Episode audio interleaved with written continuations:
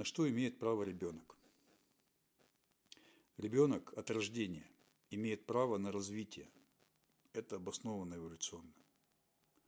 Взрослый обязан это развитие обеспечить.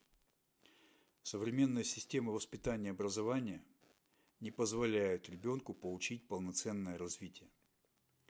Фактически происходит искусственное торможение развития человека. Мы видим видовое вырождение. Крайняя форма адаптации – дегенерация.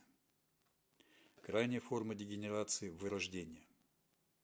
В формировании любого человека конкурируют адаптация и развитие.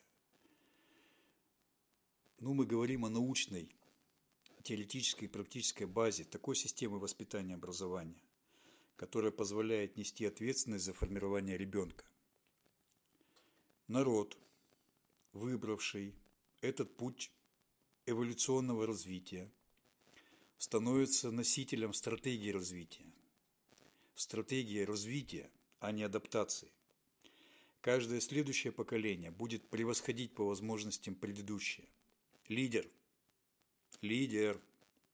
Способный понять и реализовать начало движения в этом направлении, становится лидером не только в социальном плане.